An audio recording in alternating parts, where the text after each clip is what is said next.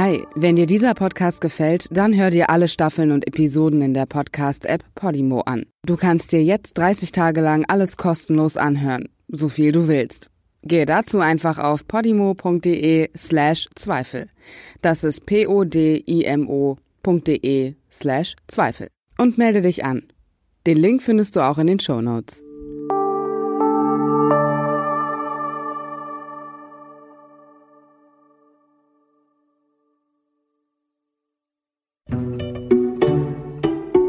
Zweifel für den Angeklagten. Herzlich willkommen zu einer neuen Ausgabe im Zweifel für den Angeklagten. Ich bin Amina Aziz und ich spreche mit Gisela Friedrichsen, Deutschlands bekannteste Gerichtsreporterin, über echte Kriminalfälle. Friederike von Mühlmann wurde 1981 mit 17 Jahren in der Nähe von Celle brutal ermordet. Der mutmaßliche Täter wurde damals aufgrund von Mangel an Beweisen freigesprochen. Damals waren DNA-Tests noch nicht so fortgeschritten, dass mit wenigen Proben aussagekräftige Ergebnisse erzielt werden konnten. Als es dann nach Jahren doch soweit war und sich der Verdacht auf die zuvor freigesprochene Person erhärtete, war nichts mehr zu machen. Wer einmal freigesprochen wurde, kann nicht noch einmal für dieselbe Tat angeklagt und verurteilt werden. Doch inzwischen war sich die Justiz einig, dass der Verdächtige der Täter sein muss. Für den Vater von Friederike beginnt ein Kampf um Gerechtigkeit. Ich bekam 2015 einen Brief von einem Mann, der in sehr wohlgesetzten Worten mir sein Anliegen beschrieb, nämlich, dass 1981 seine Tochter umgebracht worden sei, dass er bis vor kurzem nicht gewusst habe, wer der Täter gewesen ist, aber dass er es nun wisse aber er wird überall abgewimmelt von der Kripo und von der Staatsanwaltschaft. Er sei überall schon vorstellig geworden, was denn da nun passiert und ob man denn nicht gegen diesen Mann, den man jetzt kennt, irgendwie etwas tun könne. Der läuft frei herum und nichts passiert. Ich war, als ich das las, ich bekomme ja sehr viele solche Zuschriften, ich war irgendwie merkwürdig berührt, weil ich, ich konnte mir das nicht vorstellen, dass wenn man weiß, wer einen Mord begangen hat, dass man den einfach ungeschoren lässt, das konnte ich mir nicht vorstellen. Aber so wie der Mann das geschrieben hatte, er hatte das dann auch in sämtlichen juristischen Einzelheiten dann noch dargelegt. Ich hatte von so einer Problematik noch nie gehört. Ich hatte jedenfalls das Gefühl, das ist kein Brief, den man sofort im Abfall verschwinden lässt, sondern das ging mir irgendwie nach. Und ich zog einen befreundeten Anwalt zu Rat. Ich gab dem diesen Brief und sagte, kannst du dir das mal bitte anschauen? Ist das ein Spinner oder, oder ist da was dran? Ich kann mir das gar nicht vorstellen, was, was der Mann da schreibt. Der Anwalt schaute sich das an, meldete sich wieder und sagte, hm, hm, das ist alles andere als ein Spinner. Der Fall ist eigentlich sehr, sehr spannend. Aber ich weiß auch nicht, was man da tun soll. Und zwar, es ging um Folgendes. Im November 1981 war eine 17-jährige Schülerin abends noch bei einer Chorprobe gewesen und hat sich auf den Heimweg gemacht. Sie wohnte etwas außerhalb auf dem Lande in der Nähe von Celle, einem kleinen Ort, der abends eben nicht mehr mit öffentlichen Verkehrsmitteln zu erreichen war. Sie musste also entweder per Anhalter nach Hause fahren oder irgendjemand Bekanntes nahm sie mit. Sie hatte, wie man wusste, öfter schon mit ihrer Mutter darüber gesprochen, dass das mit dem Anhalterfahren hm, hm, ja so eine Sache ist. Aber sie war also entschlossen, nicht bei Leuten einzusteigen, die also ein auswärtiges Kennzeichen haben, sondern nur in, in Autos mit Zellerkennzeichen und auch nicht in ein Auto, wo mehrere Männer drin sitzen. Es war ein ganz braves Mädchen eigentlich, die also noch keinerlei irgendwelche Erfahrungen mit, mit Männern hatte sondern die ihre Schulzeit absolvieren wollte und die sich, wie es später hieß, für den Mann aufsparen wollte, mit dem sie mal ihr Leben verbringen wollte. Also, sie geht nach dieser Chorprobe mit einer Freundin noch eine Weile zusammen in Richtung Bahnhof. Die Freundin fährt mit dem Zug und leiht sich bei der noch 20 Pfennig zum Telefonieren. 1981. Die Freundin denkt, naja, sie ruft jetzt sicher irgendjemand an, der sie abholt und nach Hause bringt. Und seitdem verliert sich die Spur. Seitdem wusste man dann nicht mehr, wo sie geblieben war. Vier Tage später wird ihre entsetzlich zugerichtete Leiche, vergewaltigt, erstochen, Kehle durchtrennt, fürchterlich zugerichtet, in einem Waldstück in der Nähe von Hambüren gefunden. Bis kurz vor dem Tatort hat man Reifenspuren gefunden, die zu einem BMW 1600 passten. Und an der Leiche waren jede Menge Faserspuren. Man suchte also einen BMW 1600, vor allen Dingen der eine Innenausstattung hatte, zu denen diese Fasern passten. Man fand dann ein entsprechendes Auto, das gehörte einem 22 Jahre alten Mann aus der Türkei, der als Hilfsarbeiter hier gearbeitet hatte. Der bestritt, irgendetwas mit der Tat zu tun zu haben und sagte, er habe, er sei an dem Abend überhaupt nicht unterwegs gewesen, er sei zu Hause gewesen, er habe Besuch gehabt, Verwandte und Bekannte. Die Verwandten haben dann die Aussage verweigert. Ein Bekannter hat gesagt, nee, nee, an dem Abend war ich nicht bei dem. Also er hatte kein Alibi schlussendlich. Der Mann ist dann vor Gericht gestellt worden und aufgrund dieser Beweislage, vor allen Dingen wegen der Fasern, die in einer ungewöhnlichen Kombination an der Leiche gefunden worden waren, die man wohl in einem anderen Auto nicht so leicht wiederfinden konnte, ist er dann zu einer lebenslangen Freiheitsstrafe wegen Mordes und Vergewaltigung verurteilt worden in Lüneburg. Die Verteidigung hat damals Rechtsmittel eingelegt. Das Urteil wurde aufgehoben und nach Stade verwiesen. Die Stader Richter haben dann neu verhandelt und haben den Mann freigesprochen. Sie haben ihn freigesprochen. Auf welcher Grundlage ist das passiert? Ein Reifensachverständiger, der im ersten Prozess noch seiner Sache sehr sicher war, hat im zweiten Prozess dann etwas herumgeeiert und war dann plötzlich nicht mehr so standhaft bezüglich der Aussagen, also der Spurbreite und des Profils und so weiter. Also der hat da einen wenig überzeugenden Eindruck auf die Richter gemacht. Wissen Sie, das ist ja so, je nachdem wie gefragt wird. Ja, wird bestätigend gefragt, dann fällt es dem Antwortenden oft leichter, die Antwort entsprechend zu geben oder wird zweifelnd gefragt, dann ist auch mancher, auch ein Gutachter eher zu verunsichern. Jedenfalls waren die Richter am Ende nicht so überzeugt davon, dass tatsächlich dieser Mann und sonst keiner die Tat begangen haben konnte, dass sie nochmal verurteilt hätten und sie haben ihn deshalb dann freigesprochen. Nicht? Das ist, das ist dann so eine Situation, also entweder er war's oder er war's nicht. Und wenn man bei lebenslang brauchen sie ein Abstimmungsverhältnis von vier zu eins mindestens. Das heißt also mindestens von den fünf Richtern müssen mindestens vier zustimmen, und wenn das halt nicht der Fall ist, wenn vielleicht nur drei zustimmen und zwei nicht zustimmen, dann können sie nicht zu lebenslang verurteilen. Und so ist er freigesprochen worden. Und war das dem Vater Hans von Mühlmann damals schon klar, dass genau das der Täter gewesen sein muss?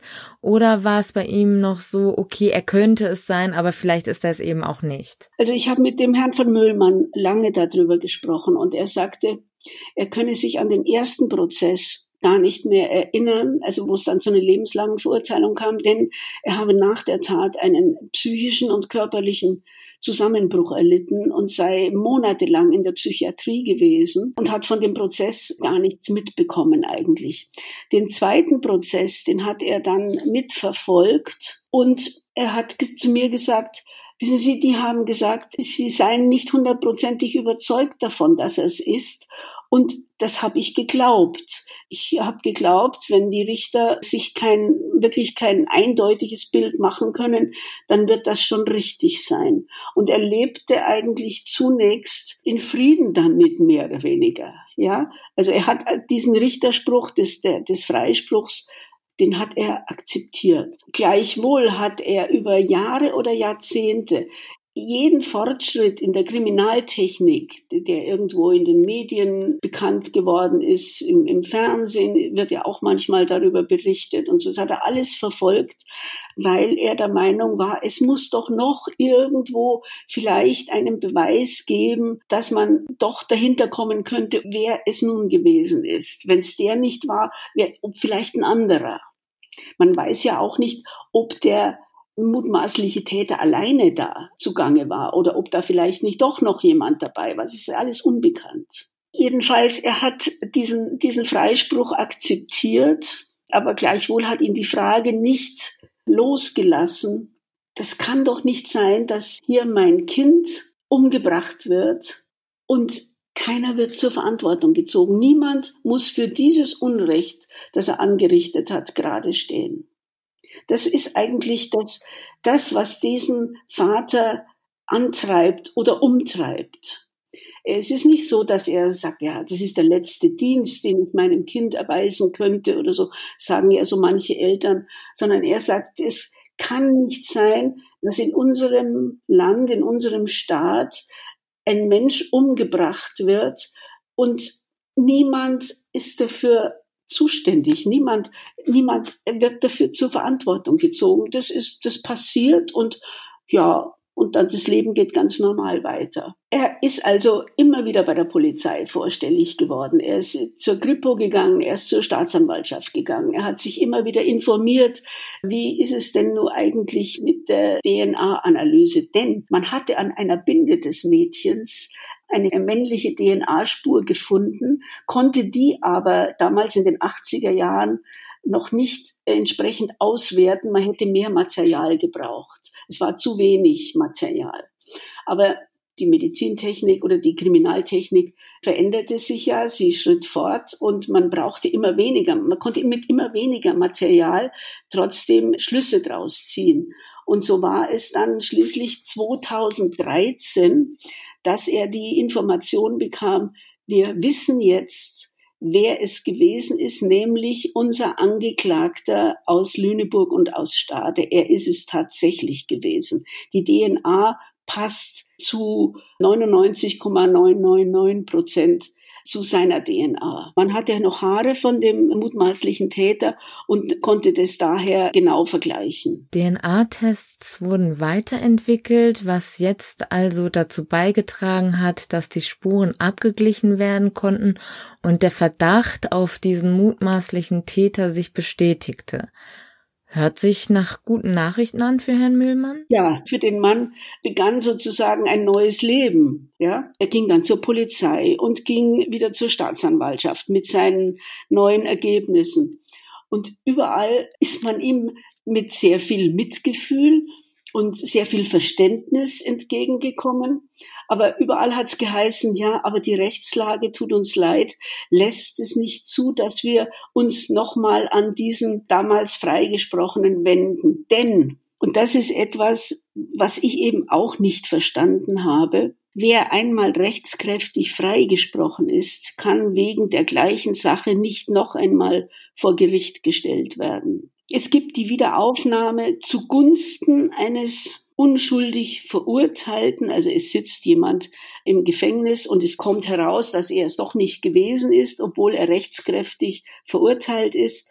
Und wenn diese Beweismittel dann entsprechend aussagekräftig sind, hat er die Chance, dass sein Prozess wieder aufgenommen wird und dass er dann freigesprochen wird. Der umgekehrte Fall aber, dass man weiß, einer, der mal rechtskräftig freigesprochen wurde, ist nun tatsächlich doch der Täter gewesen, offensichtlich. Diese Möglichkeit gibt es leider nicht. Und ich habe mich gefragt, das kann doch wohl nicht wahr sein. Das kann doch eigentlich nicht sein. Es kann doch nicht sein, dass ein einmal freigesprochener so weitreichend geschützt ist. Und da ist in der Tat eine, ja, da ist etwas, da, da stimmt das Gesetz einfach nicht. Viele Juristen haben in diesem Fall hier zugestimmt haben gesagt, ja, das ist völlig richtig so, aber wir wollen daran nicht rühren, weil da wird dann immer der Begriff des Rechtsfriedens benutzt. Es muss der Rechtsfrieden ja irgendwann mal einkehren. Ja, der Rechtsfrieden, das ist eine schöne Sache. Das ist so etwas, so nach dem Motto, irgendwann muss mal Schluss sein. Aber wenn man weiß, Mord verjährt nicht, bitteschön, ja, wenn man weiß, wer einen anderen Menschen umgebracht hat, selbst wenn er rechtskräftig freigesprochen ist, der muss doch eigentlich zur Verantwortung gezogen werden können. Also wie gesagt, also mit diesen ganzen Informationen und mit vielen Gesprächen mit Herrn von Müllmann und auch mit seinem Anwalt habe ich dann eine Geschichte darüber geschrieben, die ziemliches Aufsehen erregt hat, weil das eigentlich gegen das Gerechtigkeitsgefühl der allermeisten Menschen verstößt. Dieses Streben nach dem Rechtsfrieden, es kann ja nicht bedeuten, dass es besser ist, ein falsches Urteil hat auf alle Zeiten Bestand, als dass man, dass man Gerechtigkeit schafft. Das leuchtet doch niemandem ein. Also lieber immer Unrecht, aber dafür Rechtsfrieden und Klappe zu sozusagen, ja, als dass man da dran geht und sagt, also wir müssen hier doch diesem Vater oder auch nicht nur dem Vater, sondern auch der Gesellschaft sozusagen signalisieren, dass ein solches Unrecht nicht folgenlos bleiben kann. Sie hatten guten Kontakt zu dem Vater. Wie ging es ihm in der Zeit? Auf der einen Seite war es erleichternd für ihn, dass er jetzt wusste, wer es getan hat. Aber auf der anderen Seite war natürlich diese Auskunft immer wieder, dass man nichts machen könne dass er zwar im Recht sei eigentlich, aber das Recht und Gerechtigkeit halt nichts miteinander zu tun haben. Also der hat da furchtbar gelitten drunter. Und ich glaube, das hat alles, was er schon überwunden hatte, das ist alles wieder von neuem aufgebrochen und hat ihn ja nach dem Sinn und Zweck von Justiz und Recht und Gerechtigkeit fragen lassen. Und sein Anwalt? Sein Anwalt hat dann lange drüber nachgedacht und sich auch beraten mit vielen Leuten. Das ist ein ehemaliger Bundesanwalt gewesen, der kannte also viele Leute vom Bundesgerichtshof und vom Generalbundesanwalt und hat dann die Idee gehabt, naja, probieren wir es mal vielleicht mit einer Zivilklage. Vielleicht schaffen wir es auf dem Weg, wir erheben eine Zivilklage gegen den Mann auf Schadensersatz und versuchen, dass auf diese Weise irgendwie ein Gericht mal sagt, okay, dieser Fall muss doch noch mal wieder aufgenommen werden. Es gibt so Fälle in der, in der juristischen Literatur, wo so etwas funktioniert hat, dass ein Zivilgericht gesagt hat, Moment mal, also da stimmt doch was nichts an dem Strafurteil und da müssen wir doch mal das ganze Sache noch mal neu machen. Herr von Müllmann scheiterte damals vor dem Landgericht Lüneburg und er scheiterte vor dem Landgericht Celle. Und dann kam es zu einer letzten Verhandlung vor dem Oberlandesgericht Celle. Und die habe ich persönlich in einer ganz unangenehmen Erinnerung, weil die Art und Weise, wie man mit dem Vater umgegangen ist, die fand ich nicht hinnehmbar. Die Richter waren so unwillig, so nach dem Motto, Mensch, jeder weiß doch, dass man hier nichts machen kann. Es steht eben im Gesetz, dass so ein Fall nicht nochmal äh, wieder aufgenommen werden kann. Also was, was macht ihr uns hier nur Arbeit und mit was äh, belästigt ihr uns hier überhaupt? Und sie haben sich dann gegen den Vater da gewandt und haben ihn dann also so blöde Fragen gestellt, wie, wieso sind sie denn eigentlich überhaupt so belastet worden? Sie haben doch gar nicht mehr in der Familie gelebt oder sie waren doch dann äh, geschieden und sie haben doch mit, ihr, mit ihrer Tochter kaum noch was zu tun gehabt. Und die Attacke also dieses, dieses mutmaßlichen Täters, die hat sich doch gegen die, ihre Tochter gerichtet und nicht gegen sie. Und ich saß da und dachte mir, sag mal, was reden die hier eigentlich? Als ob der Tod eines, einer Tochter nicht einen Vater bis ins Innerste hinein treffen kann. Zumal in so einem Fall, also ein junges, unschuldiges Mädchen, das noch nie mit einem Mann zu tun hatte, so brutal vergewaltigt wurde, dass, dass äh, mit Messerstichen Böses zugerichtet worden ist und, und dann getötet wurde. Und das soll keine besondere Belastung sein für einen Vater. Also das, das wollte mir einfach nicht einleuchten. Und wie gesagt, dieser Unwillen des Gerichts, sich mit der Sache überhaupt auseinanderzusetzen, war, war überdeutlich. Es kam dann hinzu, und das ist nun Pech für Herrn von Müllmann gewesen, dass Schadens, also Mord verjährt ja nicht, aber Schadensersatzansprüche, die aus dieser Mordtat resultieren, verjähren nach 30 Jahren. Und von 1981 bis 2013 äh, oder 2015 dann, das waren eben mehr als 30 Jahre und man stellte sich auf den Standpunkt, naja, das ist eben verjährt und Punkt aus da ist eben einfach nichts mehr zu machen. Man wollte einfach, man wollte es nicht, man wollte nicht mehr dran gehen, man wollte auch nicht komisch, ich, das, ich habe es bis heute eigentlich noch nicht verstanden, warum man ausgerechnet einen, von dem man sehr genau weiß, dass er eine solche Tat begangen hat, warum man den unter einen besonderen Schutz stellt, dass ihm ja nichts mehr passieren kann, dass er sich sein Leben lang darauf verlassen können muss, ich werde ganz sicher nicht mehr vor Gericht gestellt. Also da frage ich mich, was für ein Bild steht da eigentlich dahinter? Ich war da nie einverstanden damit und es gab dann ein Gespräch des Anwalts mit dem Vater und einem Rechtsprofessor im Justizministerium und überall wurde er also mit viel Mitgefühl und ja, Anteilnahme und Verständnis und so wurde ihm entgegengebracht. Aber letztlich, bis heute hat sich noch nichts geändert. Es müsste mal die Rechtslage geändert werden, dass man sowohl zugunsten eines Verurteilten als auch zu Lasten eines Verurteilten eine Sache wieder aufnehmen kann, selbst wenn sie rechtskräftig entschieden ist. Sie haben das Stichwort Rechtsfrieden erwähnt. Das ist ja in Debatten ums Thema Recht, wenn es zum Beispiel um die Verjährung bestimmter Taten geht. Verjährung dient ja auch zur Herstellung des Rechtsfriedens. Und Rechtsfrieden ist ja historisch und juristisch in Rechtsstaaten auch begründet.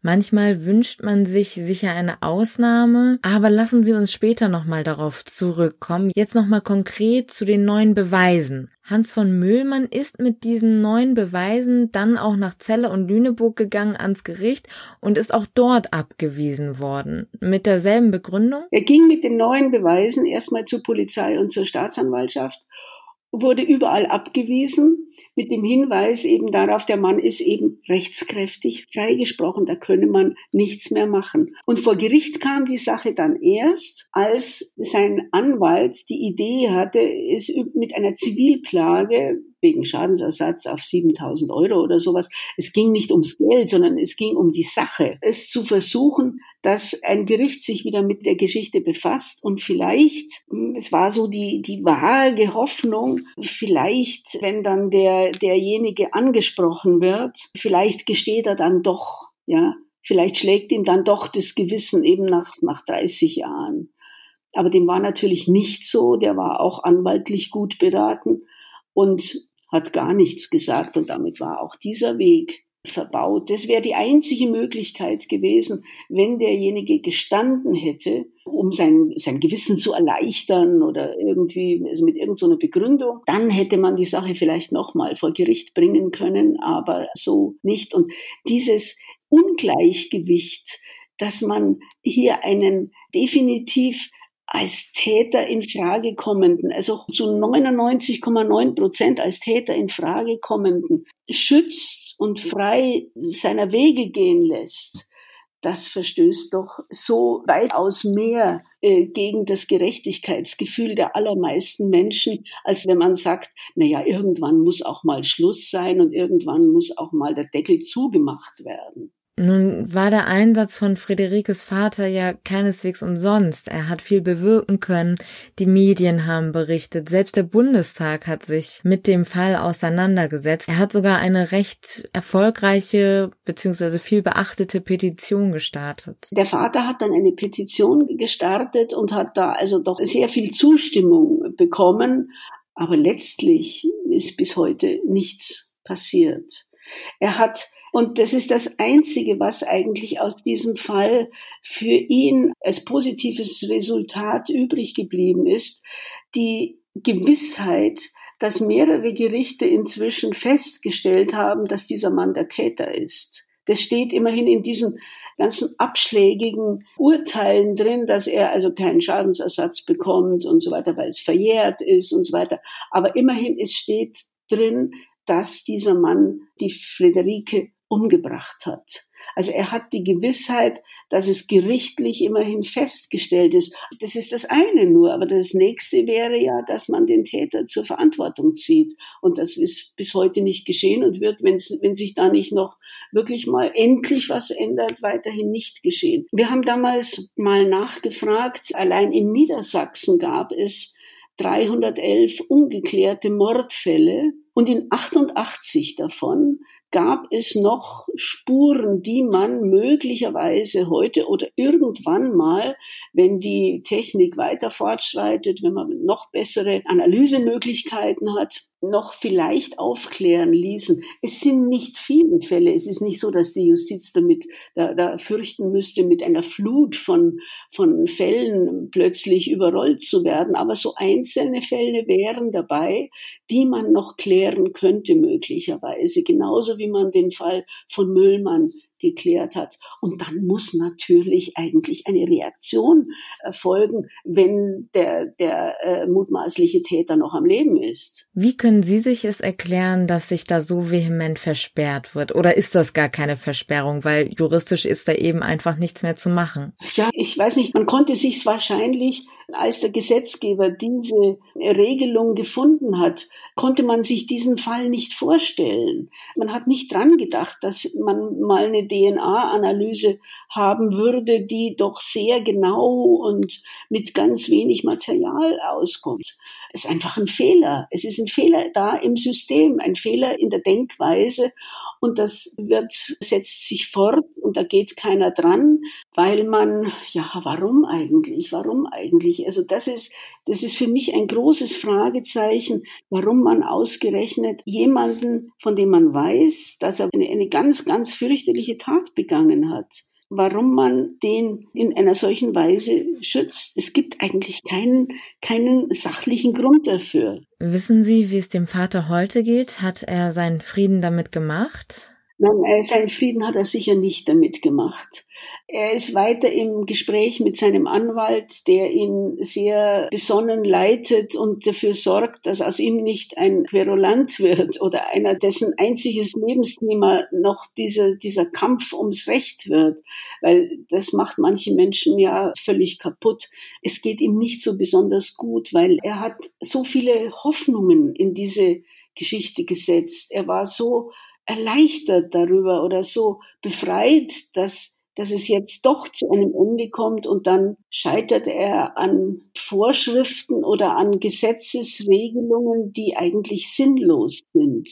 Und das ist schon schwer zu ertragen. Gut, wie gesagt, er hat schriftlich, wer der Täter gewesen ist, wer seine Tochter getötet hat. Aber der Rechtsfrieden, von dem alle immer reden, ist eigentlich durch diesen Fall überhaupt nicht eingekehrt, sondern sehr, sehr in Frage gestellt worden.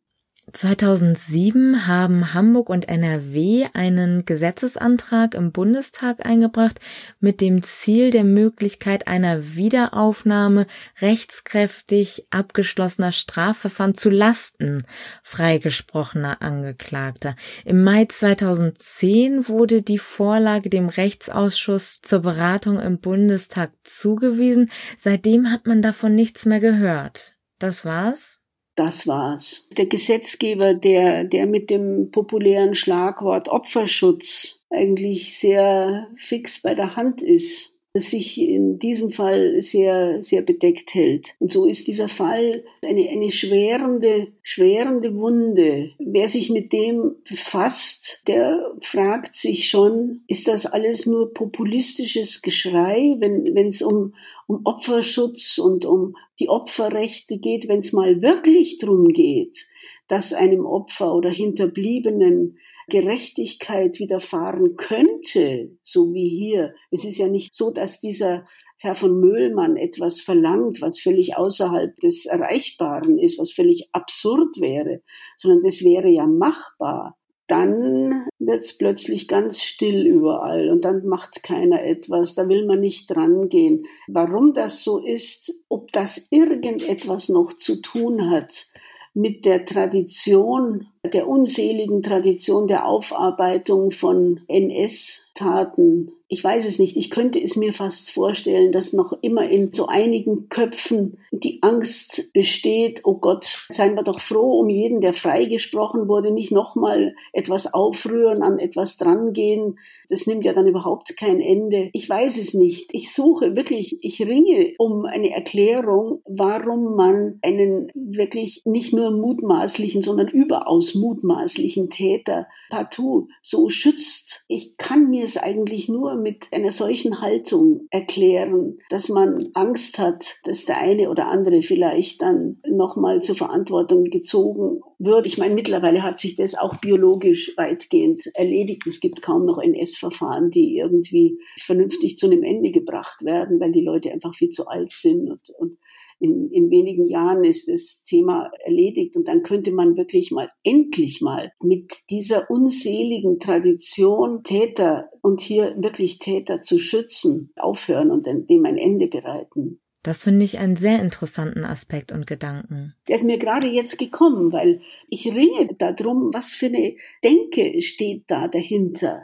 Da muss ja irgendjemand, muss ja ein Interesse daran haben, jetzt nicht in diesem Fall von Müllmann, sondern in, in, in anderen Fällen ein Interesse daran haben, dass einmal frei, rechtskräftig freigesprochene bis ans Ende ihrer Tage ganz, ganz, ganz sicher immer freigesprochen bleiben und niemals, niemals Angst haben müssen, jemals wieder sich äh, wegen irgendwelcher Schandtaten verantworten zu müssen, wenn sie denn ruchbar werden. Wenn ich Sie richtig verstanden habe, sehen Sie das in einer Tradition, einer Denkweise, die aus der Aufarbeitung der ja, schrecklichen Taten des Nationalsozialismus rührt. Ja, denn man fragt sich ja, warum äh, ist es so viel zu spät? Sind diese letzten Prozesse, die dann tatsächlich mit Verurteilungen zu Ende gegangen sind, Warum hat man so lange damit gewartet? Warum hat man gewartet, bis man 95-Jährige vor Gericht stellen musste? Und bis dahin hat man nach Möglichkeit alles unter den Tisch gekehrt und weggeschoben und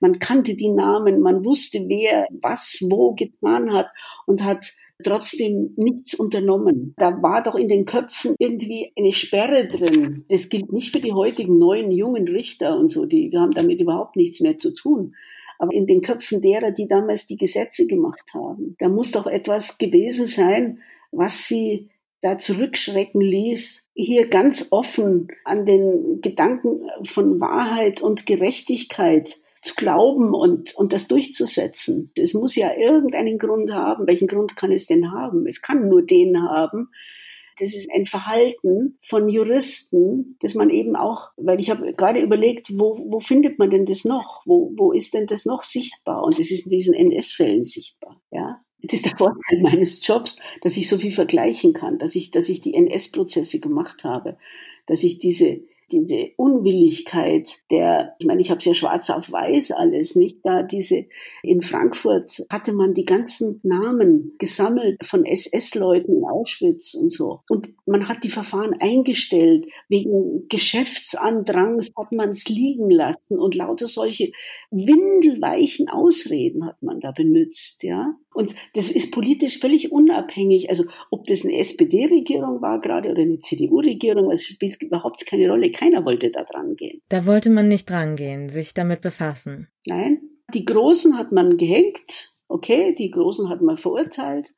Und die, die kleineren Leute, die aber auch nötig waren für diese äh, Massenvernichtung, ja, die hat man alle laufen gelassen, weil es halt zu viele waren. Und weil jeder Angst hatte, dass er vielleicht auch, er oder sein Freund auch irgendwie in das Räderwerk geraten könnte. Sie haben es ja gerade gesagt, das ist ein Gedanke, der Ihnen im Gespräch gekommen ist. Und wenn ich das jetzt erstmal so höre, macht das Sinn und ist gleichzeitig unglaublich. Es ist unglaublich, wenn Sie mal gucken, den Fall Gröning, ja, den Buchhalter von Auschwitz. Sein Name stand 1975, war der schon in Frankfurt bekannt. Dann 2015, was hat man ihm dann den Prozess gemacht? Da war er dann ein uralt, uralter Murmelkreis. 75, da wäre das noch ein Mann im besten Alter gewesen. Da hätte man ihn noch richtig einen ordentlichen Prozess machen können. Das war nicht gewollt und möglicherweise rührt die jetzige Zurückhaltung eben auch aus diesem früheren Verhalten oder dieser Einstellung gegenüber Täterinnen und Tätern? Tja, Ich könnte mir vorstellen, dass diese Gesetzeskuriosität, wenn Sie es positiv nennen, es ist einfach ein Skandal, finde ich. Also wirklich gravierend, ist ja ein gravierender Fall, ist ja nicht ein Ladendiebstahl, ja dass man das so hat stehen lassen und dass man immer noch nicht dran gehen will und das ändern will. Nicht schon längst geändert hat. Ich meine, 2007 ist schon, schon ein Antrag im Bundesrat eingebracht worden.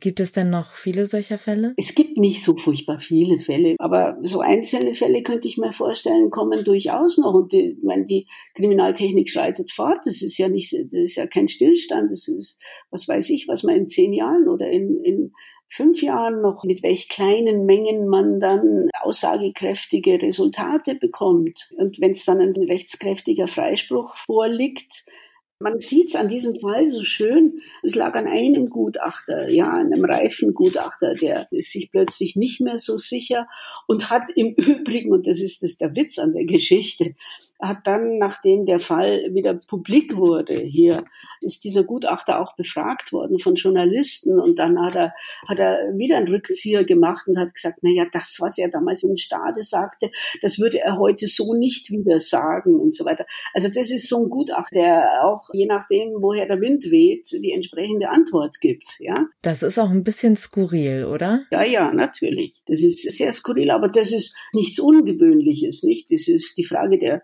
Gutachter ihrer Überzeugung. Es gibt welche, die bilden sich ihre wissenschaftliche Meinung und da rücken sie dann nicht mehr ab davon, wenn sie die entsprechend begründen können. Aber es gibt halt andere, die gucken, was wird denn erwartet von mir und was was will man denn hören? Sind denn die Gerichte dafür sensibilisiert? Ach Gott, solche Gutachter sind natürlich auch verwendbar, nicht? Weil die machen das, was die Richter wollen. Verstehe. Die sind nicht gerade die am schlechtesten angesehenen, ganz im Gegenteil, sind die Handlanger. Der Gutachter ist ein Gehilfe des Gerichts, aber er kann auch ein Handlanger sein. Ja, vielen Dank, Gisela Friedrichsen, für Ihre Einschätzung und diese anregenden Gedanken auch dazu.